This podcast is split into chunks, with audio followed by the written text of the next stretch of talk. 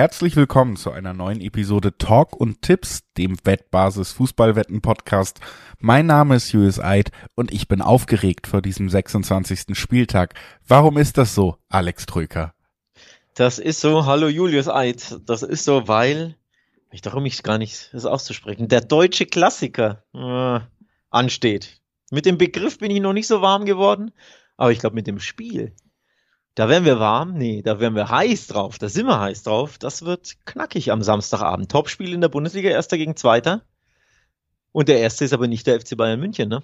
Nein, der erste ist Borussia Dortmund und die stehen vor den wichtigsten drei Punkten diese Saison, um zum Borsigplatz zu marschieren. Ob das wirklich so kommt, äh, wollen wir besprechen nach ein paar kurzen Hinweisen und natürlich besprechen wir auch die anderen Spiele. Wir wollen es jetzt hier natürlich, äh, wir sprechen nicht nur über ein Spiel. Auch wenn äh, das das vielleicht sogar verdient hätte.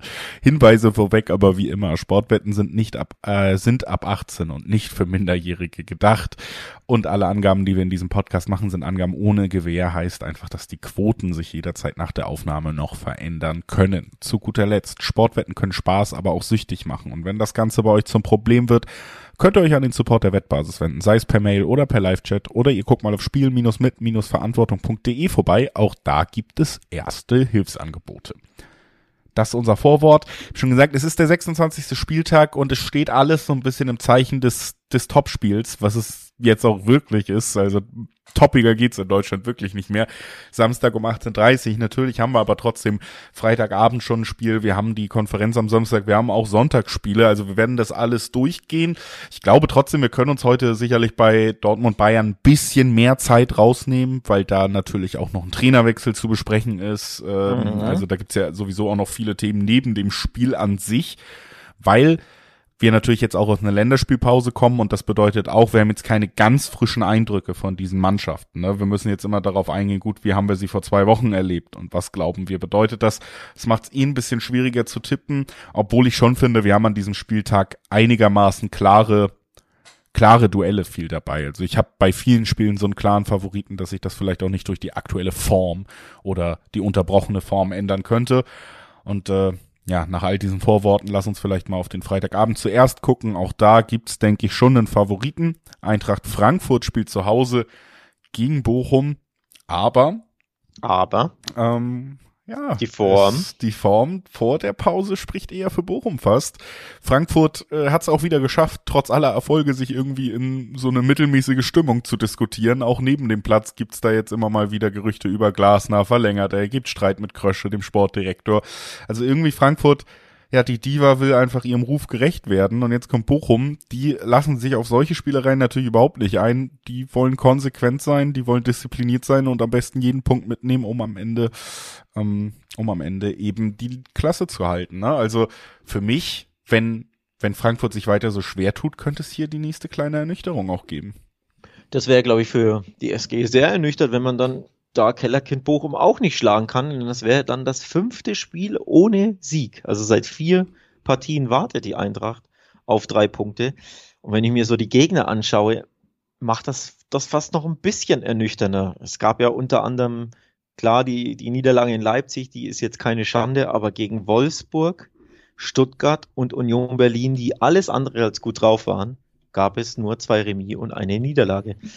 Und das ist einfach, wie du sagst, aktuell ist die Stimmung nicht so gut, die Form war nicht gut. Ähm, ich glaube, die Länderspielpause hat angesichts ne, Form und Ergebnissen der Eintracht sehr, sehr gut getan, da einfach mal einen kleinen, ja, ein bisschen den Stecker zu ziehen und dann sich, sich neu zu justieren für den Schlussspurt, denn es geht ja um sehr, sehr viel für die Eintracht, die aktuell weiterhin trotz kleiner Misere auf Platz 6 ist. Das ist ne, ein gutes Achievement, das ist äh, ein guter Rang.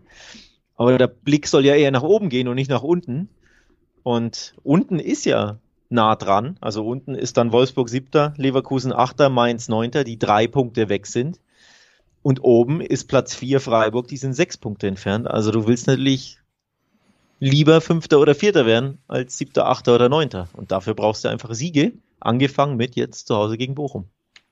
Ja, so ist es und äh, ja, also interessante Statistik übrigens von Thomas Letsch, der meiner Meinung nach eigentlich einen ganz guten Job macht. Siehst du jetzt auch klar, du bist äh, nur 14. in Anführungszeichen, aber Bochum steht vier Punkte vor dem Relegationsplatz mittlerweile. Und das nach 25 Spieltagen finde ich tatsächlich einen akzeptablen Job. Die haben ja wirklich, bevor er als Trainer kam, eigentlich nur verloren. Interessante Statistik, aber die vielleicht auch das Tippen hier noch ein bisschen schwerer macht. Weil für mich, eigentlich gucke ich auf dieses Spiel und denke mir, ja, so ein kleiner Upset, äh, warum nicht? Warum soll Bochum hier nicht das Unentschieden schaffen? Ich sag dir, warum sie es nicht schaffen sollen. Thomas Letsch hat als Trainer noch nie Unentschieden gespielt mit Bochum. Das ist ja kurios. Nur Siege oder Niederlagen gab's. Also alle Punkte, die sie ja zweifelsohne geholt haben, 18 Stück unter, äh, Quatsch, sogar 24 Stück unter ihm, haben sie aber alle durch Siege geholt. Also acht Siege hat er eingefahren, 24 Punkte geholt. Der Rest waren Niederlagen. Kein einziger Punkt durch Unentschieden kam dazu. Das einzige Unentschieden der Saison gab's noch unter Thomas Reis an der Seitenlinie. Ähm, also es ist schon, Hochkurios. ja, und es sind 18 Spiele, über die wir hier sprechen. Ne? Es gab kein Unentschieden. Und äh, Ja. also das ist schon recht mutig. Dann bei dieser Statistik fällt es mir wieder viel schwerer, meinen Unentschieden-Tipp anzubringen, muss ich ehrlich sagen. Aber man kann es ja auch so sehen, dass man sagt, es wird mal wieder allerhöchste Zeit für ein Remis der Bochumer. Wenn man sagt, ja, die Eintracht eh nicht gut drauf. Die Bochumer jetzt zuletzt mit zwei Siegen im Rücken, zwei super wichtigen. Ja. Köln wurde zu, äh, in Köln besiegt und dann hast du Leipzig zu Hause geschlagen. Also das sind ja sechs Punkte. Dadurch klettert man aus dem Tabellenkeller. Also Stimmung natürlich top. Man kann ja auch sagen, ja, für den VfL kam die Länderspielpause zur Unzeit. Die hatten den Schwung in den Segeln. Kann man Schwung in den Segeln haben? Nee, kann man nicht, ne? Äh, die hatten Wind in den Segeln, die hatten Schwung. Und dann Länderspielpause. Die Eintracht sagt, ja, Gott sei Dank Länderspielpause. So werden die Karten auch ein bisschen neu gemischt und was kommt bei raus? Ja, ein Unentschieden, Julius. Haben wir es doch schon. Ja, oder äh, man traut sich vielleicht nicht ganz aufs Unentschieden zu gehen, glaubt aber, Bochum kann ihm was mitnehmen und denkt sich, naja gut, wenn sie was mitnehmen, dann ist es der Sieg. Da gibt's natürlich hohe, hohe Quoten, über Sechserquoten, bedeutet aber auch insgesamt, es gibt in äh, für die doppelte Chance auf Bochum. Äh, über 250er Quoten und Das ist interessant. finde ich zumindest sehr interessant, weil für mich sind die Mannschaften in der Form, in der wir sie vor der Länderspielpause gesehen haben, so weit nicht auseinander. Und es würde auch sehr, sehr gut zu Frankfurt äh, und in die aktuelle Stimmung passen, wenn sie gegen den vermeintlichen Abstiegskandidaten zu Hause dann mal wieder verlieren und alle äh, verfallen direkt wieder in wütende Panik in in der Main-Metropole. Also es Mhm. würde auch irgendwie dazu passen. Deswegen tatsächlich muss ich sagen, insgesamt, nachdem wir dieses Spiel jetzt hier mal durchgesprochen haben, gefällt mir der Tipp auf die doppelte Chance mit am besten. Ja, und äh, ich habe eine Statistik, die deinen vielleicht riskanten Tipp sogar auf Bochum-Sieg zu Sechserquoten bisschen untermauert. Denn der VfL hat 25 Spiele gegen die Eintracht in der Bundesliga gewonnen in seiner Historie. Gegen keine andere Mannschaft gab es mehr Bundesligasiege für den VfL. Und 20 Siege gab es zu null für die Bochumer. Auch das Bestwert gegen andere Bundesligamannschaften. Also der VfL fühlt sich einfach sehr, sehr wohl gegen die Eintracht mit Blick auf aktuelle Form, zuletzt ja auch 2 zu 0 Siege der Bochumer und die Eintracht, die eben sich sehr, sehr schwer tut, sowohl hinten die Null zu halten, als auch zu gewinnen. Es gibt gute Gründe, hier ein bisschen ins Risiko zu gehen, auch wenn natürlich auf dem, Fav- äh, auf dem Papier die Eintracht der Favorit ist. So ist es. Äh, lass uns direkt weitergehen und auf den Samstag gucken. Das erste Spiel, was wir da um 15.30 Uhr auf unserer Liste haben, ist das Duell zwischen Freiburg und der Hertha. Hier ist für mich die Heimmannschaft tatsächlich doch auch der klare Favorit. Das sehen wir an den Tabellenpositionen. Da ist eine große Spannweite zwischen den beiden Teams. Sehen wir auch an den letzten Ergebnissen. Da muss man sagen, nachdem es so einen ganz kleinen Aufschwung gab, irgendwann zu Beginn der Rückrunde, finde ich Hertha wieder ganz schön enttäuschend, was die letzten Ergebnisse und auch Auftritte angeht. Auf der anderen Seite hast du Freiburg, die vielleicht nicht immer berauschen, die aber zumindest auch schon wieder seit längerem ungeschlagen sind, entweder unentschieden oder Siege einfahren. Jetzt spielen sie zu Hause gegen Hertha und damit will ich direkt mal diesen Auswärtssieg für mich auch eigentlich ausschließen wollen. Ja, und ich schließe tatsächlich für mich nicht nur den Auswärtssieg aus, sondern auch den Auswärtspunkt. Also für mich hier gibt's ehrlich gesagt keine Zweifel, dass die Freiburger dieses Spiel gewinnen werden. Was ich bemerkenswert finde übrigens, dass die Eintracht 1,55er Quoten auf den Heimsieg hat. Gegen Bochum, wir haben ja angesprochen, Hertha, äh, Bochum gut drauf, Frankfurt nicht gut drauf. Die Freiburger haben eine 1,67er Quote für ihr Heimspiel gegen Hertha. Also eine höhere Quote. Und wenn man drauf blickt, gegen wen sie spielen, sie spielen gegen die auswärts schwächste Mannschaft der kompletten Bundesliga, die einen Sieg und einen Punkt in zwölf Gastspielen eingeholt hat. Vier magere Pünktchen auf des Gegners Platz gegen heimstarke Freiburger. Da frage ich mich schon, was ist da bei den Wettanbietern los? Und deswegen die, die 1,67 im Schnitt, also teilweise ja sogar 1,70 dann logischerweise, die spiele ich ja ohne zu zögern an, um ehrlich zu sein. Also ich kann mir nichts anderes vorstellen als den Freiburger Heimsieg. So, so, so ist es. Ähm, top. Wir sparen Zeit. Wir wollen über Bayern Dortmund reden. lass uns weitergehen und mit dem nächsten Spiel. Ich wollte, äh, lass mich eins noch ja. kurz, ne? Nur eins noch kurz. Seit neun Spielen, um es ein bisschen auch sachlich zu machen, statistisch und so, seit neun Spielen ist Freiburg gegen die Hertha ungeschlagen. Fünf davon gewonnen, vier unentschieden.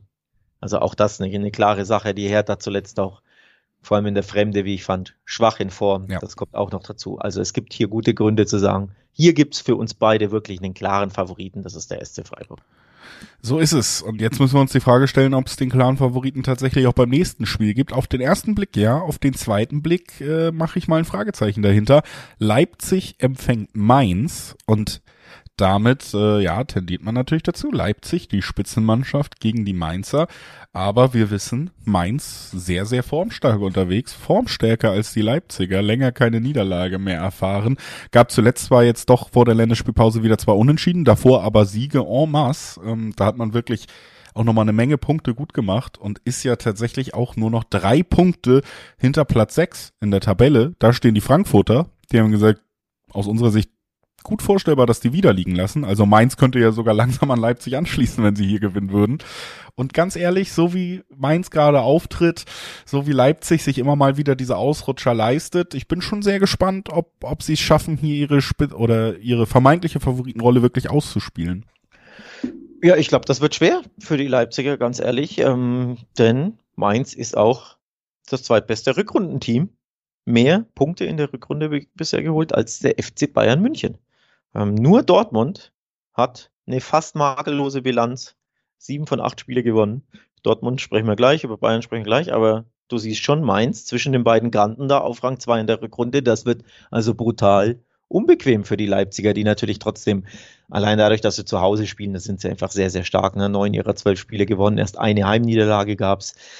Also das Leipzig, das zu Hause spielt, ist in der Regel ein anderes Leipzig als äh, in der Fremde. Da tun sie sich ja regelmäßig schwer. Letzte Saison schon, auch dieses Jahr erst vier Auswärtssiege. Aber dadurch, dass sie zu Hause spielen, sind sie auch, wenn sie gegen sehr formstarke Mainzer spielen, gegen die du einfach aktuell nicht gerne Fußball spielst. Die sind bissig, die kämpfen die niederlaufen, die niederspielen, voller Selbstbewusstsein, haben vorne einen Stürmer, der gut funktioniert, äh, Ajorg. Das ist unbequem aber ich neige dazu, dass ich so Richtung Arbeitssieg tendiere. Also ganz, ganz schwer und hart erkämpfte drei Punkte für Roses Leipziger. So in die Richtung 1-0-2-1 mit vielleicht einem späten Tor. Ja, also tatsächlich ist das auch so ein bisschen eine Richtung, die ich hier von den Quoten dann auch interessanter finde als den Tipp auf Leipzig. Die liegen ja bei 1,50 herum und ganz ehrlich, so, so klar sehe ich sie nicht vorne in der jetzigen Konstellation. Ich sehe schon Mainz als Mannschaft, die gefühlt für mich gerade bis auf die ersten beiden in der Tabelle Bayern und Dortmund gegen jede Mannschaft äh, eine veritable Chance hat, mindestens einen Punkt mitzunehmen. Und was ich hier tatsächlich interessant finde, du hast es gesagt, 2-1 vielleicht gut vorstellbar in die Richtung. Ich glaube auch, es wird eng. Und ich glaube auch, dass Mainz den Lauf fortsetzt, dass sie da eben treffen, weil eben dieser Stürmer funktioniert und weil es eng sein wird, weil sie trotzdem ihre Umschaltmomente bekommen werden. Und wenn wir sagen, beide Mannschaften treffen, kriegen wir 1-8er Quoten. Das ist deutlich höher als der Tipp auf Leipzig im Dreiweg und deswegen auch von mir favorisiert. Ähm, wie gesagt, ich kann mir auch sehr gut vorstellen, dass Leipzig das Ding hier am Ende holt, auf irgendeine Art und Weise. Aber ich finde diese Quote hier fast noch ein bisschen wahrscheinlicher, weil da ist auch das schöne 1-1 für Mainz. Äh, sie erkämpfen sich einen weiteren Punkt auswärts, was ich überhaupt nicht ausschließen würde, ist mitgedacht und wir kriegen trotzdem höhere Quoten. Und deswegen tendiere ich hier tatsächlich zum Tipp, dass beide treffen. Ist mutig, ähm, aber ja, auch gerechtfertigt irgendwo, ähm, wie ich finde. Also die Mainzer sind gut drauf, das haben wir eh schon besprochen. Die äh, Leipziger hatten zuletzt häufiger Probleme, die Null zu halten. In Bochum gab es eine Nieder, äh, Niederlage, in Dortmund gab es eine Niederlage. Ähm, auch zu Hause gegen die Frankfurter gab es Gegentore. Man hat zu Hause gegen Union Berlin verloren. Man hat zu Hause gegen Stuttgart sich schwer getan, ein Gegentor kassiert. Also die, die Form zuletzt ist zwar okay, passabel, aber es gibt auch einfach immer wieder Gegentore. Und wenn da eine Mannschaft mit Selbstvertrauen anreist, die, die grundsätzlich gut drauf ist, und wir ja sowieso auch beide sagen, das wird, glaube ich, sehr, sehr eng, eng und umkämpft. Und wenn dann eher Richtung Arbeitssieg und Kampfsieg und das 2-1 ja im Raume steht, dann hast du ja auch dein Mainzer Tor dabei. Also ja, macht Sinn. So ist es. Und damit würde ich überleiten zum nächsten Spiel. Hier äh, geht es äh, dann auch 15.30 noch los zwischen Schalke und Leverkusen. Schalke ja, äh, glaube ich, mit Dortmund die Mannschaft, die am längsten ungeschlagen ist in, in diesem Jahr in der Bundesliga. Also fantastische Arbeit, muss man einfach sagen, die Thomas Reis da gerade in der Defensive in der Stabilität der Mannschaft geliefert hat. Das wirkte Absolut. wie eine Mannschaft, die einfach schon aufgegeben hatte, teils in der Hinrunde und jetzt äh, sind sie ganz dicht wieder an den sicheren Plätzen und das liegt vor allen Dingen eben daran, dass sie super, super stabil sind. Und das müssen sie auch sein, wenn Leverkusen kommt, denn die haben mhm. natürlich großes, großes Offensivpotenzial, haben die letzten drei Spiele auch wieder gewinnen können. Und entgegen allem, was ich gerade gesagt habe, glaube ich, das geht für Leverkusen so weiter. Es braucht mal wieder äh, eine Klatsche für Schalke. Und ich glaube, die Klatsche. kommt dann diesmal. Ja, ich glaube, das wird ein Handicap-Sieg für Leverkusen. Der aus Ui. dem Fensterlehner des Wochenendes heute präsentiert zu diesem Spiel. Der aus dem Fensterlehner, das gefällt mir sehr, sehr gut. Ähm, ja, ich, ich tue mich tatsächlich sehr, sehr schwer, dieses Spiel zu tippen. Also wesentlich schwerer als du. Ähm, die Schalker seit acht Spielen ungeschlagen. Das ist absolut bemerkenswert.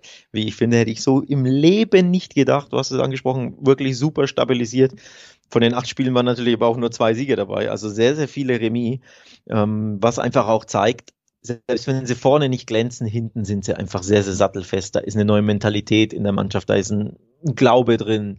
Die Mannschaft fightet als Einheit und gibt sich nicht auf ähm, und glaubt dran, zumindest den einen Punkt zu holen. Sie in Augsburg, da waren sie ja lange hinten und dann ähm, gab es dann den späten, vielleicht auch glücklichen Ausgleich, aber zeigt halt den Spirit, der in der Mannschaft steckt.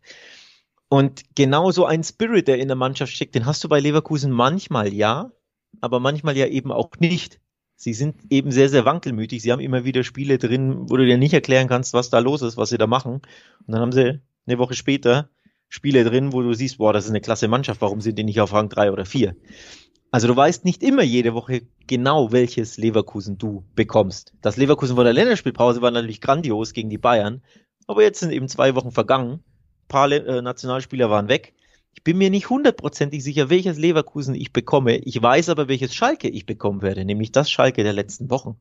Und deswegen tue ich mich einen Ticken schwer mit dem Tipp, vor allem mit dem Handicap-Tipp, den du ja mutig ja, Den braucht man tatsächlich auch nicht, ne? Weil man glaubt, Leverkusen gewinnt. Es gibt bis zu Zweierquoten im Dreiweg auf Leverkusen auf einen normalen Sieg. Also das zusätzliche Risiko mit Handicaps gar nicht benötigt, gibt aber, sei auch erwähnt, im Schnitt 360er-Quoten, ne?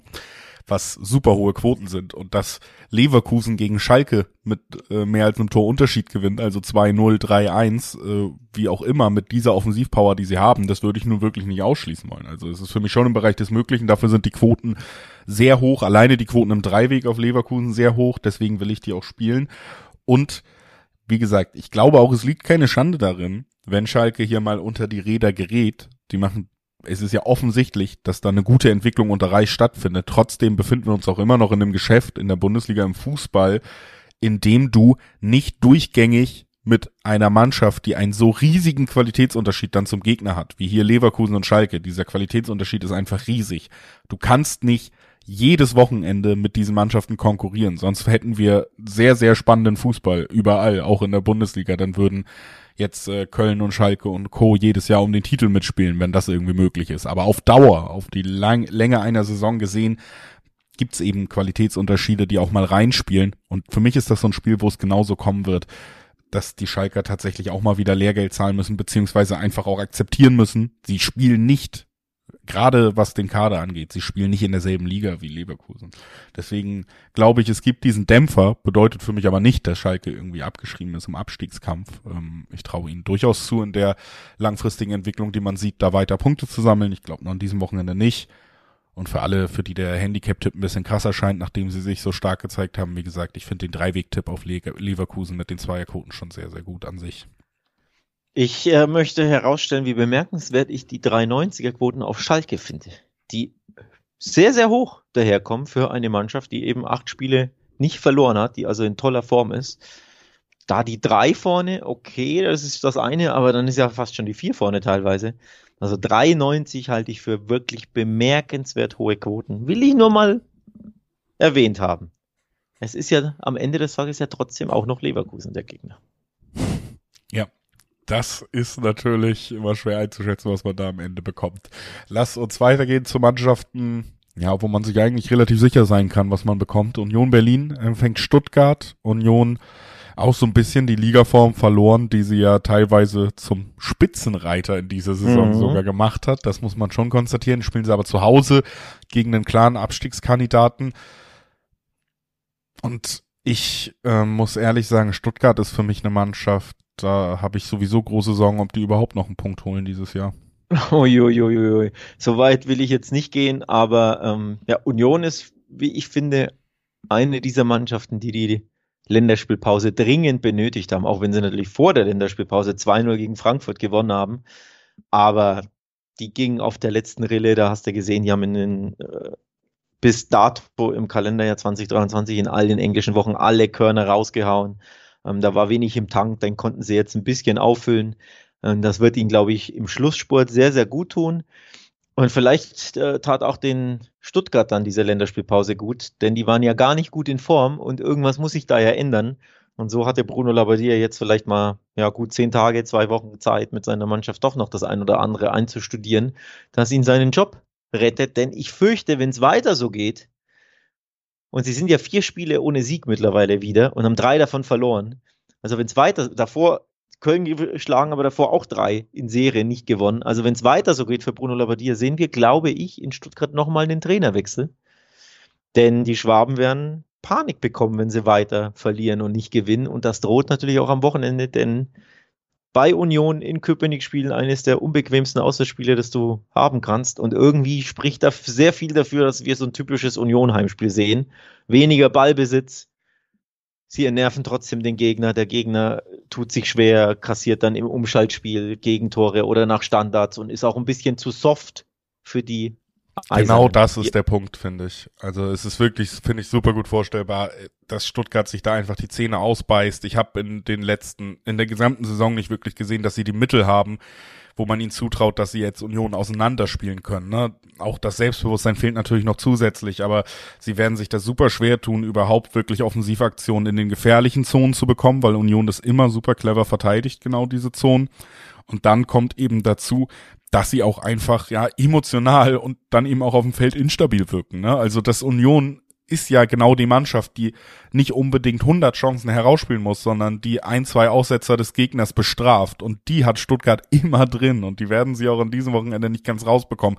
Für mich ist das ein klassisches Spiel, wo Stuttgart ja, man guckt wieder zu und denkt sich, Mensch, so rein vom Einsatz, rein von den Ballbesitzanteilen, sie hätten es jetzt nicht unbedingt verdient, dass sie nach diesem Spiel auf Platz 18 rutschen, so ungefähr. Aber am Ende jubelt Union. Das haben wir oft genug gesehen und für mich ist das wirklich gerade einfach auch, was die Stabilität, was die Klarheit in der Umsetzung des Spielplans angeht. Da sind diese Mannschaften einfach so weit auseinander, dass Union, auch wenn sie keinen herausragenden Fußball spielen werden an diesem Wochenende, nicht jeder äh, Fußballästhet mit der Zunge schnalzen wird. Die werden Stuttgart so ein bisschen, äh, um, um da ein Bild zu zeichnen, die werden sie so ein bisschen abprallen lassen an sich einfach. Das ist so ja. mein Gefühl, wie, wie das am Ende verlaufen wird. Und das ja. sind keine guten Nachrichten für Stuttgart. Das sind keine guten Nachrichten. Keine guten Nachrichten ist auch der Blick auf die Bilanz der beiden Teams, denn Stuttgart hat nur eines der neun Pflichtspiele gegen Union in verschiedenen Wettbewerben gewinnen können. Eines von neun. Bei sechs Niederlagen. Also auch das verspricht nicht so viel Hoffnung. Und auch das zeigt irgendwie auf, ja, gegen die unbequemen, kämpferischen Eisernen, da prallt Stuttgart eben immer wieder einfach mal ab. Ähm, und ja, da wird in der Schneid abgekauft. Und das ist so ein typisches Spiel. Das spielt irgendwie in die Karten von Union, ne? vom Fußballerischen, dass du sagst, ja, mit Karasor und Co. hat Stuttgart den Ball, aber Union schaltet eben um. Ja, schlägt eiskalt zu, setzt sich auch mal durch Standards äh, mal wieder durch, ne, wo sie einfach gieriger sind bei Ecken und, und Freistößen und so und gewinnt dann wieder irgendwie mit 2-0, 2-1, 1-0, wie sie es so reihenweise tun. Und dann guckst du auf die Statistik und denkst mir, ja, okay. War mal wieder ein typisches Union. Also irgendwie, das liegt schon ein bisschen in der Luft, was mir für die Schwaben sehr, sehr leid tun würde. Die sind übrigens aktuell schon 18. Also das kann eine, erneut ein sehr bitteres Wochenende werden für den VfB. So ist es und dann muss man hier halt echt sagen, diese Zweierquoten auf Union Berlin im Dreiweg. Die also, sind schmackhaft. Ja. Also die sind auch viel zu hoch. Ja, ja, auf jeden Fall. Die sind viel zu hoch.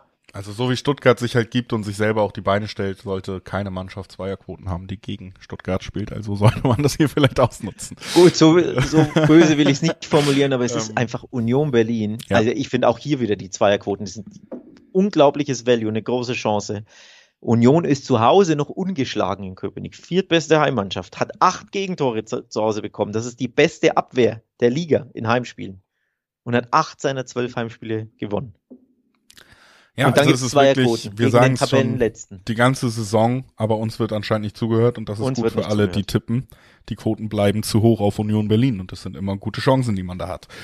Gute Chancen habt ihr natürlich auch, wenn ihr auf wettbasis.com geht, denn da könnt ihr euch perfekt vorbereiten, nicht nur auf das Bundesliga-Wochenende, wie wir es natürlich auch in diesem Podcast tun, sondern auf alle anderen Wettbewerbe im Fußball. Wir haben ja auch einige ganz große Spiele international anstehen, die wir jetzt hier nicht besprechen werden aufgrund des Formats, aber unter anderem Manchester City gegen Liverpool.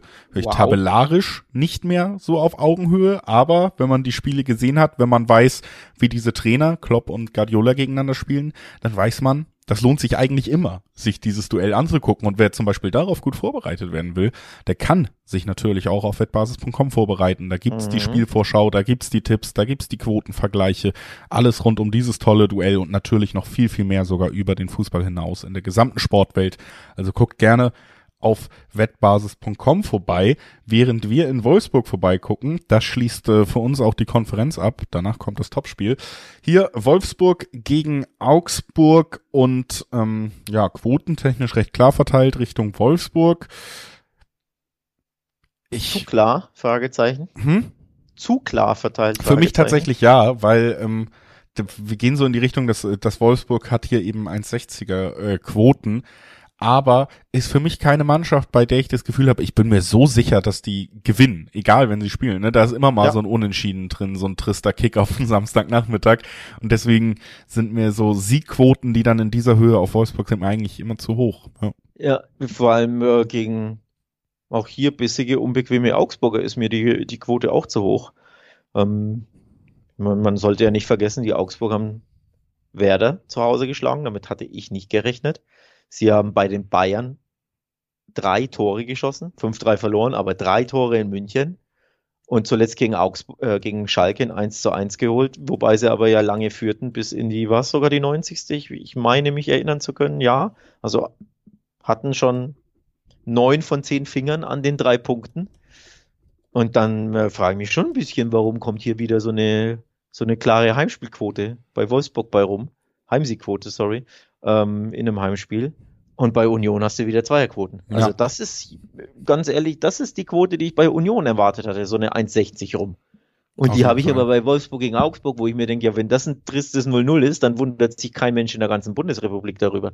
Inklusive uns. Also von daher, Finger weg von diesem Heimsieg macht keinen Sinn, das zu tippen für mich. Ich bin mir sowieso auch vom Bauchgefühl mal völlig losgelöst von Quoten. Überhaupt nicht sicher, dass das Wolfsburg gewinnt. Natürlich sind sie der Favorit. Aber nochmal, Augsburg ist bekannt dafür, dass sie den Gegner auch nerven können. Und wenn sie dann irgendwie 0-0 oder so mitnehmen, dann sind wir ja nicht überrascht. Richtig. Also was man da am Ende rausnehmen kann, ist, finde ich, äh, auch aus dem, was du gesagt hast, dem stimme ich eigentlich uneingeschränkt zu. Was man hier halt gut machen kann, ist für mich wie mal einen Undertipp nehmen. Also sagen, okay, äh, hier gibt's relativ wenig Tore in diesem Spiel. Es gibt für unter 2,5 Tore in diesem Duell zwei 19er Quoten. Das ist noch ziemlich lukrativ und für mich das, sehr gut vorstellbar, ja. weil 0-0, 1-0, äh, 1-1, das sind eigentlich alle die Ergebnisse, die ich mir gut vorstellen kann, ehrlich gesagt, in diesen 90 Minuten. Das wird hier kein berauschendes Fußballfest. Und dafür sind die Quoten schon echt annehmbar auch, ne? Ja, ja. Ja, okay. Äh, Fußballfest ist natürlich das Stichwort. Wir leiten Na, also. über endlich, Alex, endlich. endlich. Wir sind am Samstag um 18.30 Uhr angelangt und damit ja zur vorzeitigen Krönungszeremonie des neuen deutschen Meisters aus Dortmund. Bayern empfängt die Dortmunder. Thomas Tuchel empfängt die Dortmunder. Wer hätte das? Hättest du das gedacht? Können wir das mal kurz reinnehmen? Wir haben vor der Länderspielpause das letzte Mal über die Bundesliga gesprochen. Da war Julian Nagelsmann im Amt. Hättest du gedacht, wir sprechen jetzt vor dem nächsten Bundesligaspiel über einen anderen Trainer? Mm, nein, der Zeitpunkt hat mich überrascht. Die Personalie an sich weniger. Im Sommer nämlich, wenn das passiert wäre, wäre ich nicht überrascht gewesen. Nicht unbedingt, obwohl man auch sagen muss, im Sommer, und das ist nun mal der jetzige Stand, hätte Nagelsmann Trippelgewinner sein können. Also ich habe das wirklich oder nicht ausgeschlossen. ohne einen Pokal. Absolut klar, aber ich äh, ich bin wirklich der Meinung, also ich äh, wir können ja jetzt auch auf dieses Spiel gucken, direkt um das mit einzuschließen. Für mich ist Bayern natürlich immer der Favorit, wenn sie zu Hause gegen Dortmund spielen. Da hat Dortmund das letzte Mal 2017 in der Liga gewonnen. Danach gab es reihenweise auch deutliche Siege. Bayern hat einen doppelt so teuren Kader. Ähm, es ist Bayern hat einen Trainer, der es auch bewiesen hat, gerade bei Chelsea mitten in der Saison eine Mannschaft automatisch nochmal einen Ticken weiterzuführen. Er hat ja bei Chelsea in der Saison angefangen und sie zum Champions League Titel noch geführt. Also das alles mhm.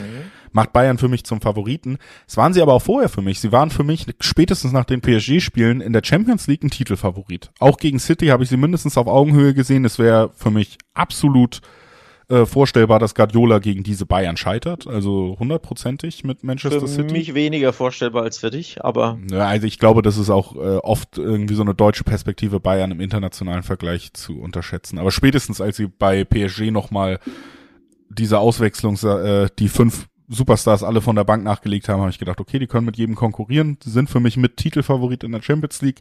Natürlich sind sie weiterhin in der Liga Favorit, weil wenn sie am Samstagabend jetzt gewinnen hier, da sprechen wir auch drüber, und sie sind für mich da der Favorit, dann sind sie auch hier wieder vorne in der, in der Tabelle. Und im DFB-Pokal haben sie natürlich immer gute Chancen. Also für mich war auch Nagelsmann Trainer, der gute Chancen auf viele, viele Titel hatte. Deswegen kam es für mich schon überraschend. Alles andere ist natürlich Traumdenken, wie es im Sommer dann um ihn gestanden hätte. Hätte er alles gewonnen, hätte er gar nichts gewonnen. Jetzt müssen wir erstmal rausfinden, ob Thomas Tuchel sein Debüt gewinnt. Ja, äh, ich will aber trotzdem noch ein, ein Wort zu Tuchel sagen, zur Anstellung, weil das einfach die Personalie ist, die alles bestimmt. Also bevor wir dann wirklich ins Spiel gehen, noch kurz dazu. Ich glaube nämlich, Bayerns Chancen auf möglicherweise das Triple, also alle drei Titel, haben sich gesteigert durch die Anstellung von Tuchel. Die sind für mich jetzt höher. Tuchel hat bewiesen, dass er direkt funktionieren kann, hat ja sowieso bewiesen, dass er ein Weltklasse Trainer ist, das steht ja sowieso außer Frage, aber er hat eben auch bei Chelsea bewiesen, dass er direkt funktionieren kann. Er hat ja Chelsea unter der Saison übernommen und direkt gegen Peps Man City im Champions League Finale zum Titel gecoacht. Ich glaube, Tuchel ist ein Upgrade für die Bayern in der jetzigen Saison, kurz und mittelfristig. Ein Upgrade zu Nagelsmann. Und ja. Ja, also ich würde auch davon ausgehen, dass ihre, gerade ihre Titelchancen in der Bundesliga sind für mich dadurch auch nochmal gestiegen, weil ich Tuchel halt zutraue, relativ schnell eine andere Konstanz reinzubekommen. Bayern hat gerade in diesem Jahr einfach viele Punkte liegen lassen in der Liga und das sehe ich ehrlich gesagt schnell unter Tuchel behoben. Auf dieses Spiel geblickt ist trotzdem für mich die Frage, bei aller, ja, vielleicht auch dann Überhöhung, die man Tuchel als Weltklasse-Trainer dann zugesteht, inwieweit er wirklich diese Veränderung die diese Mannschaft nach vorne bringt, schon für dieses Spiel, dieses eine und sehr wichtige Spiel implementieren kann. Denn er kommt in der Länderspielpause, viele Spieler sind nicht da, einige mhm. Spieler sind angeschlagen. Du hast dazu auch diesen Zeitpunkt, der auch die Spieler überrascht hat. Also ich bestreite überhaupt nicht, dass Tuchel schnell Erfolge feiern wird und diese Mannschaft stabilisieren und besser machen wird. Das glaube ich auch, dass die Credits hat er sich verdient.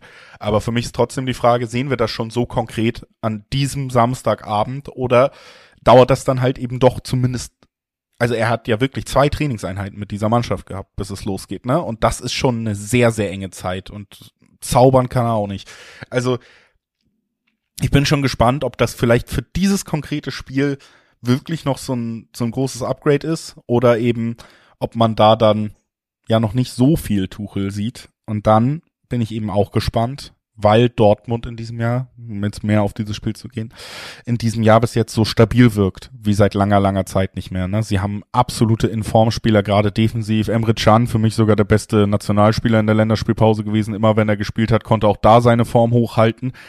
Sie funktionieren als Mannschaft, das hattest du auch lange bei den Dortmundern nicht mehr. Und deswegen ist mein Gefühl so ein bisschen, dass wir hier jetzt in dieser Gesamtkonstellation nicht unbedingt davon ausgehen sollten, dass Bayern das Ding wieder 6-0 gewinnt, so, ne?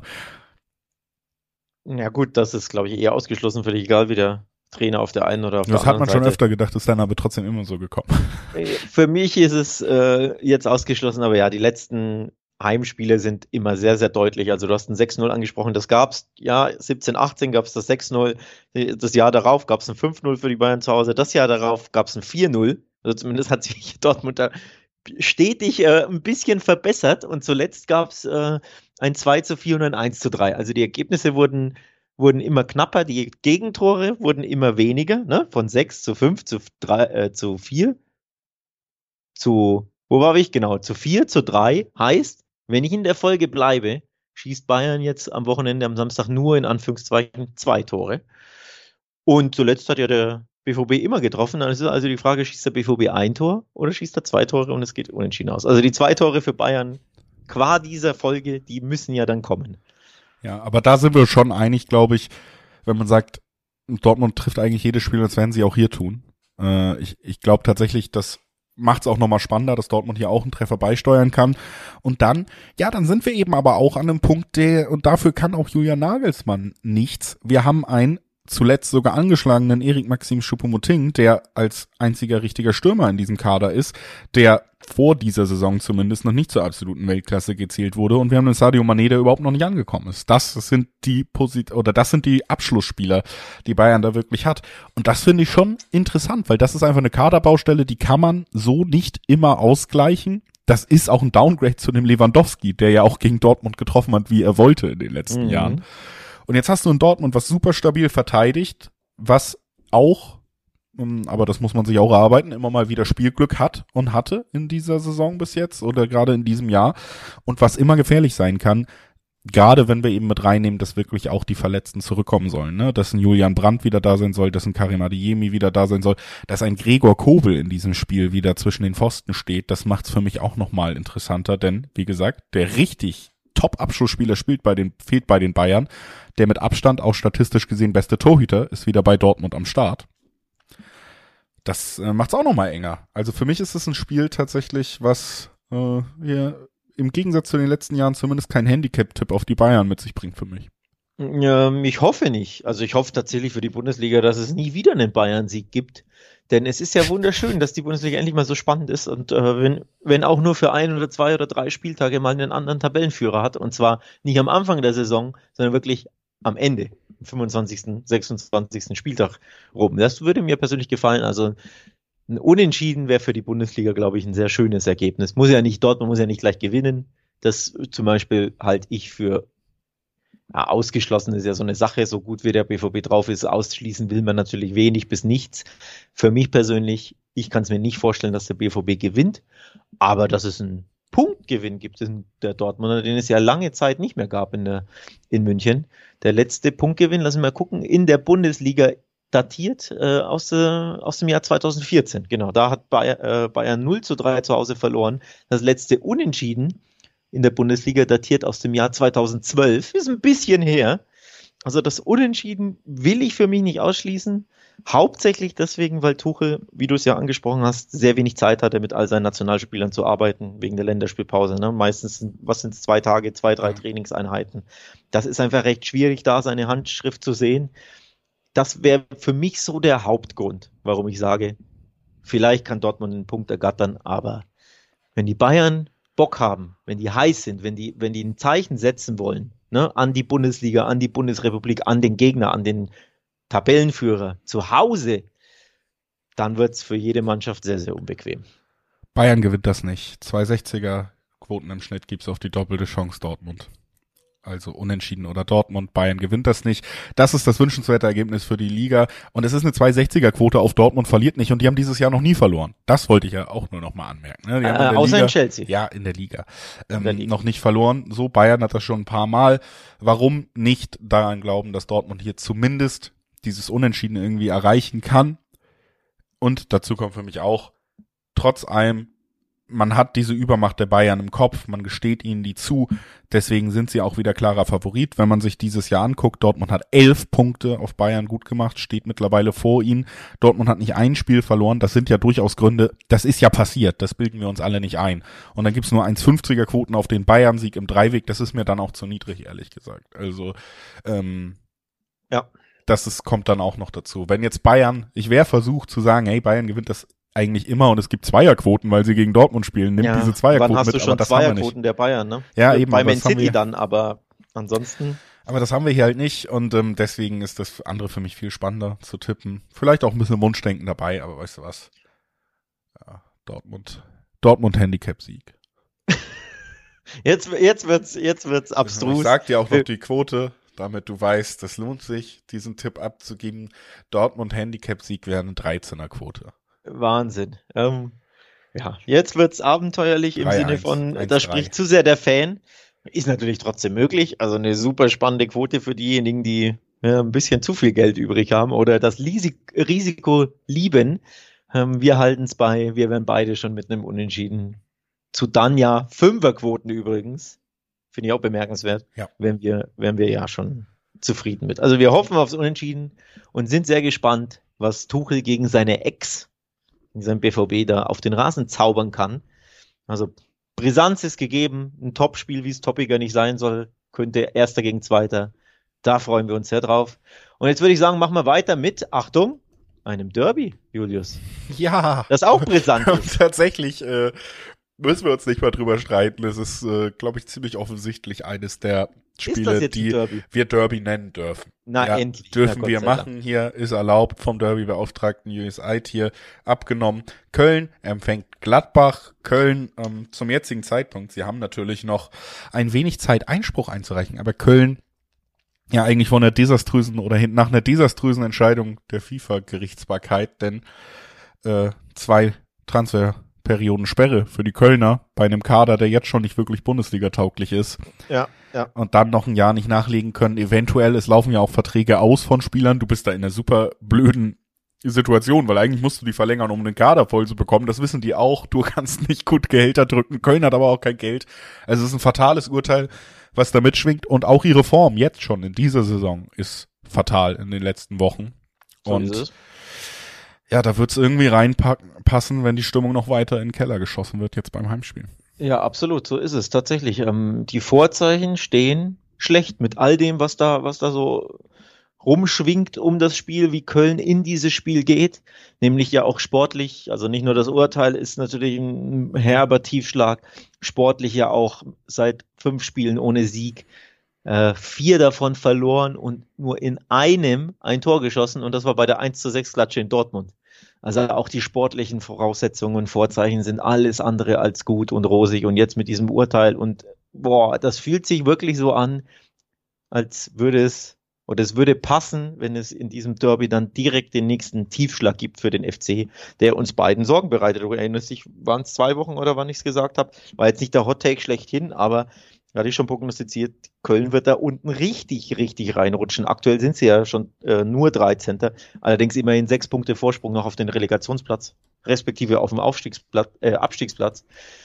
Aber das wird eher enger, als dass es komfortabler wird. Also ich glaube, Köln wird da unten noch richtig, richtig reinrutschen. Ähm, und dann würde es ins Bild passen, in das aktuell nicht schöne Bild für den FC, dass es hier die Derby-Niederlage zu Hause gegen Gladbach gibt. Ja, und äh, das ist natürlich auch quotentechnisch super interessant. Ne? Gladbach hat hier drei Zehner bis 320er Quoten im Dreiweg und sind für Mhm. mich äh, aufgrund der Gesamtsituation hier durchaus der kleine Favorit, einfach weil Köln, wir haben es jetzt oft genug gesagt, äh, dieser Fußball, den Baumgart spielen lässt, das, was Köln macht, das braucht einfach ein hohes Maß an Intensität, um einen Mangel an Qualität im Kader auszugleichen. Jetzt hast du Schön formuliert. Gefällt mir. Dankeschön. ähm, dann hast du im, natürlich im Umfeld jetzt weiter Unruhe und du merkst einfach, dass diese Spieler nach eineinhalb Jahren oder über eineinhalb Jahren Baumgart-Fußball, der sie ja sogar nach Europa in die Conference League geführt hat, über ihre Möglichkeiten hinaus diese Intensität nicht immer liefern können. Und dazu kommt, dass jetzt auch immer offensichtlicher wird, dass natürlich diese sicheren 20 Tore, die Anthony Modest bedeutet hat, dass die ganz, ganz schmerzhaft fehlen, wenn du dir das Personal da jetzt anguckst, wie man da agiert hat. So, und wenn wir dann in dieser Situation sind, dann ist für mich Köln im Moment auch so angeschlagen, dass, wir haben es äh, direkt zum Einstieg gesagt, diese Derby-Niederlage zu Hause auch so reinpassen würde in dieses Gesamtbild. Sie ist super gut vorstellbar aus spielerischen Gründen, die wir ausgeführt haben. Und sie ist super hoch dotiert schon im Dreiweg mit der 3,15er Quote im Schnitt auf die Gladbacher. Und deswegen, ja, dürfte jetzt jeder wissen, was ich da tippen werde. So, und jetzt haben wir schlechte Stimmung beim FC verbreitet. Das heißt, wir brauchen so, so ein bisschen einen Stimmungsaufheller, so einen Mutmacher für die FC-Gemeinde, die hier sicherlich zahlreich zuhört. Und der Mutmacher ist, Borussia Mönchengladbach hat von zwölf Auswärtsspielen erst eines gewonnen. Nur drei Mannschaften sind in der Fremde harmloser und schlechter als die Gladbacher. Nämlich Bochum, Stuttgart und Hertha, die drei klaren Abstiegskandidaten. Also in der Fremde ist Gladbach einfach sehr, sehr schwach, sehr, sehr zahnlos in dieser Saison. Ähm, es gab zuletzt auch zwei, drei sogar, drei Klatschen in Folge in der Fremde, 0-3 in Leipzig, 0-4 in Mainz, desaströs, habe ich live gesehen, also am Fernsehen live. Und 1-4 bei Hertha musst du auch erstmal schaffen. Ne? In Berlin bei der Hertha vier Gegentore zu kassieren, um mit 1-4 unter die Rede zu kommen. das ist mein, mein Mutmacher an den FC. Ich, ich reiße es nochmal wieder runter und sage, es ist ja kein richtiges Auswärtsspiel. Es ist ja alles sehr dicht oh. beieinander und man muss ja auch oh. sagen, die meisten Gladbach-Spieler wohnen wahrscheinlich gar nicht im Bergischen Land, sondern eher in Köln oder Düsseldorf. Wo, äh, das kann ich nie einschätzen. Ne? Also so weit ist der Weg in jedem Falle nicht. Da braucht man keine, keine große Anreise, kein Teamhotel, da kann man zu Hause schlafen. Also vielleicht macht das doch auch nochmal den Unterschied für die Gladbacher, ja. die anscheinend diese langen Auswärtsreisen, das ist gesagt, nicht so mögen. Vielleicht macht es das für sie einfacher. Und wie gesagt, ich glaube vor allen Dingen einfach macht es ihnen einfach Köln. In diesem Status im Moment ist es alarmierend. Und äh, das nach einer Hinrunde, die ja eigentlich noch halbwegs Mut gemacht hat, aber da kommt jetzt sehr viel zusammen, was eben auch nicht nur auf dem Platz stattfindet. Ja. Wir gehen weiter zum letzten Spiel in unserer ähm, in unserem Podcast hier, in unserer Chronologie. Und dieses Duell schließt auch am Sonntag dann eben den 26. Spieltag ab. Es ist das Duell zwischen Werder Bremen und der TSG Hoffenheim. Und ähm, ja, die TSG hatte am letzten Wochenende ja schon so ein bisschen im Vorfeld, hat man es gelesen, das Endspiel für Trainer Materazzo und für sogar auch Sportdirektor Alex Rosen ausgerufen. Und anscheinend hat das die Mannschaft dazu bewegt, doch nochmal Fußball zu spielen. Seit irgendwie Oktober letzten Jahres oder so der erste, die ersten drei Punkte für Hoffenheim. Und das auch relativ deutlich in einem auch ordentlichen Auftritt. Und da siehst du dann auf einmal, ja, wie bewerten wir jetzt Hoffenheim? Wenn sie auf einmal wieder das zeigen, was der Kader ja sicherlich kann, dann gehören sie sicherlich nicht in den Abstiegskampf. Normalerweise gehören sie da sowieso ja nicht rein, ähm, weil sie ja mit Abstand den besten Kader von diesen, was sind das, äh, Bottom Seven, Bottom Six Teams da hat. Also da zähle ich natürlich Augsburg und Köln da auch dazu. Da, deswegen, eigentlich ja Stuttgart ja auch zu guten Kader, aber da siehst du mal, ne, wenn du, wenn du es nicht auf den Platz bringst, vor allem wenn du, das klingt jetzt wieder nach 30 Euro ins Phrasenschwein im Doppelpass, aber wenn du, wenn du den Kampf nicht annimmst, im Abstiegskampf, oder wenn du die, wenn dir diese Tugenden fehlen, dann kann die Mannschaft noch so gut bestückt sein mit guten Fußballern, dann wird es da unten sehr, sehr schwer. Und das muss Hoffenheim peu à peu einfach ein bisschen annehmen. Ähm, mal gucken, ob sie das in, äh, in Bremen können. Ist ja auch eigentlich Bremen ja so eine Stätte, die wir auch lieber Fußball spielen als Fußball kämpfen. Von daher erwarte ich jetzt mit Blick auf dieses Spiel ein Spiel, das den Hoffenheimern durchaus liegen kann. Denn die Hoffenheimer tun sich ja schwer gegen diese Schalkes und Augsburgs dieser Welt, wenn die dich einfach niederkämpfen, vor allem wenn du ein Auswärtsspiel hast, in Bremen, dann kannst du eher fußballerisch glänzen, glaube ich. Und deswegen würde ich es nicht ausschließen, dass Hoffenheim äh, direkt unter Matarazzo und das nächste gute Ergebnis aus seiner Sicht einfahren kann. Ich glaube vor allen Dingen, dass das hier tatsächlich ein recht wildes Spiel wird. Also ich sehe hier auf jeden Fall beide Mannschaften treffen. Ich sehe hier 3 zu 3 Tipp. Ja, also wirklich. ich glaube, das wird ein ganz Over 4,5. Beide ganz treffen, oder abstruses was? Spiel. Ich würde tatsächlich, also natürlich over 3,5 dann irgendwann äh, ein bisschen hochgegriffen schon so, aber über 3,5 könnte ich mir vorstellen, über 4,5 ist mir zu riskant. Über 3,5 kann ich mir sehr gut vorstellen, über 2,5 in jedem Falle, beide Mannschaften treffen, in jedem Falle. Dass es dann unentschieden am Ende ausgeht, passt für mich auch ganz gut rein. Tatsächlich ähm, sind ist das, glaube ich, aber wirklich ein Spiel zwischen Mannschaften, die beide sich ihre Aussetzer regelmäßig in der Defensive leisten, die dann auch mhm. offensiv mehr Qualität mitbringen. Und ich glaube, das könnte tatsächlich einfach ein sehr, sehr unterhaltsames Fußballspiel werden, wo man sich dann am Ende auch so ein bisschen fragen muss, okay, wer macht den einen Fehler mehr oder treffen mhm. wir uns mhm. beim 2-2 in der Mitte? Aber für mich wirklich torreiches Spiel, wo beide Mannschaften Tore kassieren werden, wo beide Mannschaften Tore schießen werden und unterhaltsames Spiel, was ja auch ganz schön ist nochmal so auf dem Sonntagabend, ne? Wenn du da ja. schon fertig mit der Welt auf der Couch hängst, dann kannst du dich nochmal aufraffen, Alex, und sagen, hey, hier werden Tore geschossen. Ja, das war tatsächlich auch mein Stimmungsbild, mein Gefühlsbild vor dem, vor dem Spiel. Dieses 2 zu 2, das Bremen zuletzt ja in Gladbach hatte vor der Länderspielpause, das könnte ich mir als Resultat und auch vom Spielverlauf her hier auch sehr, sehr gut vorstellen. Da hat ja äh, Bremen spät den Ausgleich erzielt. Vielleicht kassieren sie ihn jetzt spät oder sie erzielen ihn wieder spät. Also ich erwarte tatsächlich wie du, ohne dass wir uns abgesprochen haben, einen ähnlichen Verlauf und ein ähnliches Spiel. Tore auf beiden Seiten, sehr wild, sehr, sehr interessant, sehr fehlerbehaftet natürlich auch. Ähm, bin ich gespannt. Deswegen im Dreiweg sehr, sehr schwer zu tippen. Am ersten wäre ich hier beim Unentschieden standardmäßig 360, 370er Quoten. Aber man sieht ja auch ähm, im, im Dreiweg von den Quoten her, das ist ja die einzige Paarung, wenn ich das richtig sehe, bei der beide Mannschaften Zweierquoten haben. Das haben wir eigentlich regelmäßig in der Bundesliga. Ne, wenn Mainz gegen Union spielt und wie die Paarung alle heißen, Schalke gegen Hertha, keine Ahnung, sind ja oft so, dass beide Mannschaften Zweierquoten hatten oder haben.